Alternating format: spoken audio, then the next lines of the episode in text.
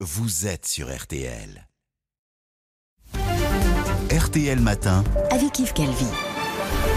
Il est 7h43. Excellente journée à vous tous qui écoutez RTL. Alba Ventura, vous recevez donc ce matin le président de la région Hauts-de-France, Xavier Bertrand. Bonjour Xavier Bertrand. Bonjour. C'est demain que s'ouvre à Versailles, à l'initiative du président Macron, le sommet des dirigeants européens sur la guerre en Ukraine. Emmanuel Macron joue son rôle dans cette crise? Oui. Oui, il joue le rôle pas seulement de chef de l'État français pendant encore quelques semaines, mais aussi celui de président en exercice de l'Union européenne, avec bien évidemment Ursula von der Leyen. Et tout doit être fait pour maintenir les possibilités d'un cessez-le-feu, d'une évacuation de l'Ukraine, la fin de cette guerre en Ukraine voulue par Vladimir Poutine. Qu'est-ce qu'on peut en attendre vraiment de ce sommet? Que l'on continue à faire vraiment euh, un front commun contre les Russes et qu'on leur montre que même s'il ne s'agit pas d'escalade militaire, nous avons les moyens de lui faire comprendre que lui ne peut pas l'emporter et qu'il ne peut pas se retrouver au banc des nations. Mais pour ça, il faut maintenir l'unité à tous les niveaux et il faut encore et encore lui montrer que il ne peut pas l'emporter sur le moyen et sur le long terme. que... Et que plus tôt ça s'arrête, moins on aura de victimes, de victimes militaires, de victimes civiles surtout. Est-ce qu'une des manières, c'est que la France pousse l'Europe au boycott du gaz russe? C'est le débat du moment. Oui, mais il faut que l'on soit sûr que ce sera respecté par chacun. Et là, c'est aussi une façon de mettre un peu à l'épreuve l'unité européenne et de jouer la carte de la vérité. Hier, les Américains nous ont dit, bien évidemment, boycotter. Oui, mmh, comme toujours, eux, oui. eux, ils sont très très loin, ils sont beaucoup moins impactés. Il faut savoir que la France est moins impactée, serait moins impactée, elle le serait, que ne le seraient nos amis allemands. Et cette euh, discussion de vérité, les choses qui sont à mettre sur la table sont notamment avec nos partenaires allemands. Mais il y a aussi autre chose qu'il faut savoir. C'est que quoi qu'il arrive, quoi qu'il arrive, nous avons besoin de bien comprendre et de bien expliquer à nos concitoyens qu'il n'y a qu'une seule voie possible. Notamment pour l'Europe, c'est l'indépendance. Mmh. C'est l'indépendance en matière de défense et c'est l'indépendance également en matière énergétique. Ça veut dire que, quoi qu'il arrive, nous ne pouvons pas rester dans la main des Russes comme on ne peut pas être dans la main de qui que ce soit. C'est donc le choix du nucléaire qui doit être fait, et pour le gaz, c'est aussi le choix d'autres modes d'approvisionnement, notamment des pays du Maghreb, mais on doit forcément se retirer de la main des Russes pour ne pas qu'ils nous tiennent à leur merci. On pourrait importer du gaz naturel liquéfié, par exemple, des États-Unis ou du Qatar? Bien sûr, ça fait partie justement des voies de diversification, mais surtout, vous savez, on dit de façon populaire ne jamais mettre tous ses œufs dans le même panier. C'est le cas l'indépendance. Mais c'est aussi avoir en tête que si nous ne sommes pas alignés, on peut faire entendre notre voix. Alors, je suis issu de la droite gaulliste et cet enseignement du général de Gaulle, il est toujours furieusement moderne. Je, reviens sur, sur le gaz, pardon. Est-ce que vous dites, vous aussi, aux Français, comme le fait Bruno Le Maire, le ministre de l'économie, de faire un effort sur la consommation d'énergie, puisque quand on baisse le chauffage d'un degré, on économise 8% de notre consommation nationale? Il pense que les Français l'ont attendu pour faire attention à leur consommation. Et pourquoi les Français l'ont pas attendu? À cause du prix. Depuis des semaines et des semaines. Vous rencontrez forcément, quand vous n'êtes pas dans vos bureaux, euh, des gens qui vous disent, notamment des personnes âgées, qu'elles ont dû réduire, notamment pendant l'hiver. On l'entend chez nos auditeurs. La consommation de gaz, bien évidemment. Vous avez, euh, j'étais samedi euh, à Saint-Quentin sur le marché, un commerçant non sédentaire qui vend des jouets et qui me disait qu'il était content parce qu'il avait trouvé une pompe où pour 50 euros, il avait un litre de plus. Les Français comptent depuis longtemps, ils n'ont pas besoin d'attendre les commentaires des ministres en exercice aujourd'hui. Ce qu'ils attendent en revanche, c'est qu'on les aide c'est ce qui va se passer là. Le Premier ministre va annoncer visiblement euh, ce qu'ils appellent un bouclier résilient, donc une, une série d'aides. Qu'est-ce qu'il vaut mieux, à votre avis? Déjà Vous, le président de région, justement, qui côtoyait des gens déjà tous les jours Déjà un principe simple. Ce principe simple, c'est que l'État ne peut pas, ne doit pas s'enrichir quand le porte-monnaie des Français se vide. Aujourd'hui, le système des taxes tel qu'il existe est un système qui enrichit l'État en cas de crise et qui appauvrit les Français.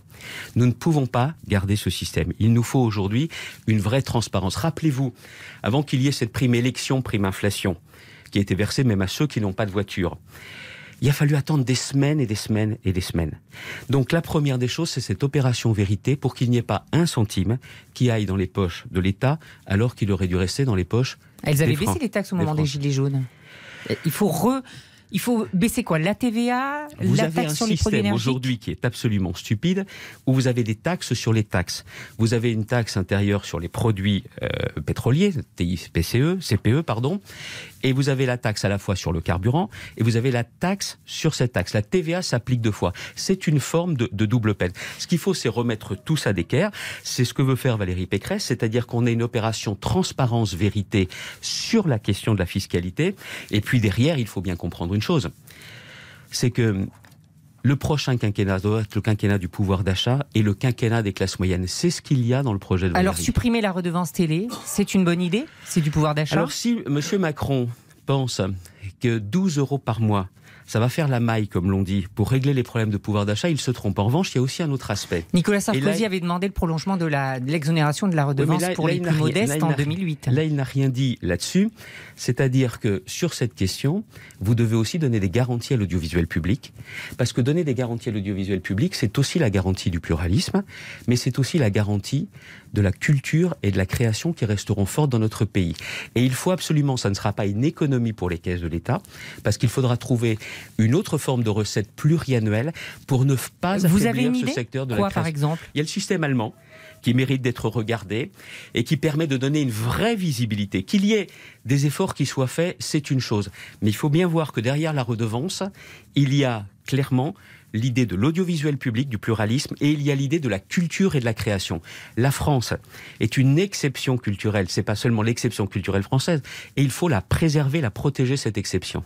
Xavier Bertrand, qu'est-ce qui ne va pas dans la campagne de Valérie Pécresse? Pourquoi ça ne prend pas? C'est parce que comme tous les candidats, aujourd'hui, nous refusons de tomber dans le piège tendu par M. Macron. Ah. Notre pays a besoin de la confrontation. Il n'y a pas eu de véritable confrontation en 2017. Il a tort de refuser le débat, Emmanuel Bien sûr. Macron Bien sûr. Mais Nicolas Sarkozy ne l'a pas fait en 2012, vous étiez à ses côtés. Alors deux choses. Pourquoi vous le demandez aujourd'hui à Emmanuel. Macron Parce que les circonstances ne sont aujourd'hui absolument pas les mêmes. Vous voyez qu'on est un pays en ébullition depuis des années et des années. Et la situation actuelle, les inquiétudes liées à la guerre en Ukraine, les inquiétudes sur le pouvoir d'achat, sur la sécurité, tout cela fait que les Français aujourd'hui ont besoin de clarté et de débat. La situation est différente de ce qui s'est passé les fois précédentes. Jamais on a été dans une telle situation. La deuxième, c'est aussi M. Macron qui, rappelez-vous, à Georgetown, en bras de chemise, disait sortez des codes, cassez les codes, prenez des risques, innovez. Eh bien, alors pourquoi ne pas le faire? Alors moi, ce que je vous propose, c'est une chose. C'est que je veux bien comprendre que un débat à 12, c'est certainement pas facile. Mais il y a aujourd'hui trois ou quatre candidats qui peuvent être au second tour et qui se tiennent. Pourquoi ne pas accepter, il y a quatre semaines, un débat avec chacun des candidats, Monsieur Macron contre Valérie Pécresse, Monsieur Macron face à Monsieur Zemmour, face à Monsieur Mélenchon, face à Madame Le Pen, de façon à ce qu'il y ait cette confrontation d'idées. Quatre C'est ce que vous proposez ce matin à Emmanuel Macron, à de faire un débat avec chacun des candidats. Et là, parce que vous savez, la campagne ne peut pas se résumer à un appel avec les dirigeants de ce monde, Monsieur Poutine en tête, et puis une réunion chez Carl Olive où on interdit même à Jean Lassalle de, de rentrer quand même. Soyons sérieux. Là, on est en train de nous dire, on va faire dans les cinq ans ce qu'on n'a pas fait les cinq ans qui viennent de s'écouler. Mais il faut en débattre. Pourquoi ça n'a pas été fait? Parce que je pense qu'il y a à la fois ce qui manque, le courage de moderniser notre pays, de faire des réformes. Et ce que M. Macron n'a pas, c'est l'esprit de justice. Ça, il n'y a que dans la confrontation d'idées qu'on peut voir cela. On a besoin, parce que vous savez, on ne peut pas avoir une élection qui serait une forme de prolongation. Le réveil serait terrible. Et encore une fois, 2017 sans véritable débat, 2022 sans véritable débat, c'est tout simplement pas pensable. Mais de quoi a-t-il peur? En tout cas, elle va débattre avec euh, Éric Zemmour demain. C'est une façon de se re- re- re- relancer. c'est la confrontation. Parce que l'on va voir que Valérie Pécresse est celle qui, sur la question de la dette, sur la question de la sécurité, sur la question de l'immigration, les quotas migratoires, sur le pouvoir d'achat, elle a des solutions. Merci Xavier Bertrand. Merci à vous. Merci à vous deux. L'entretien est à retrouver sur le site rtl.fr. Xavier Bertrand,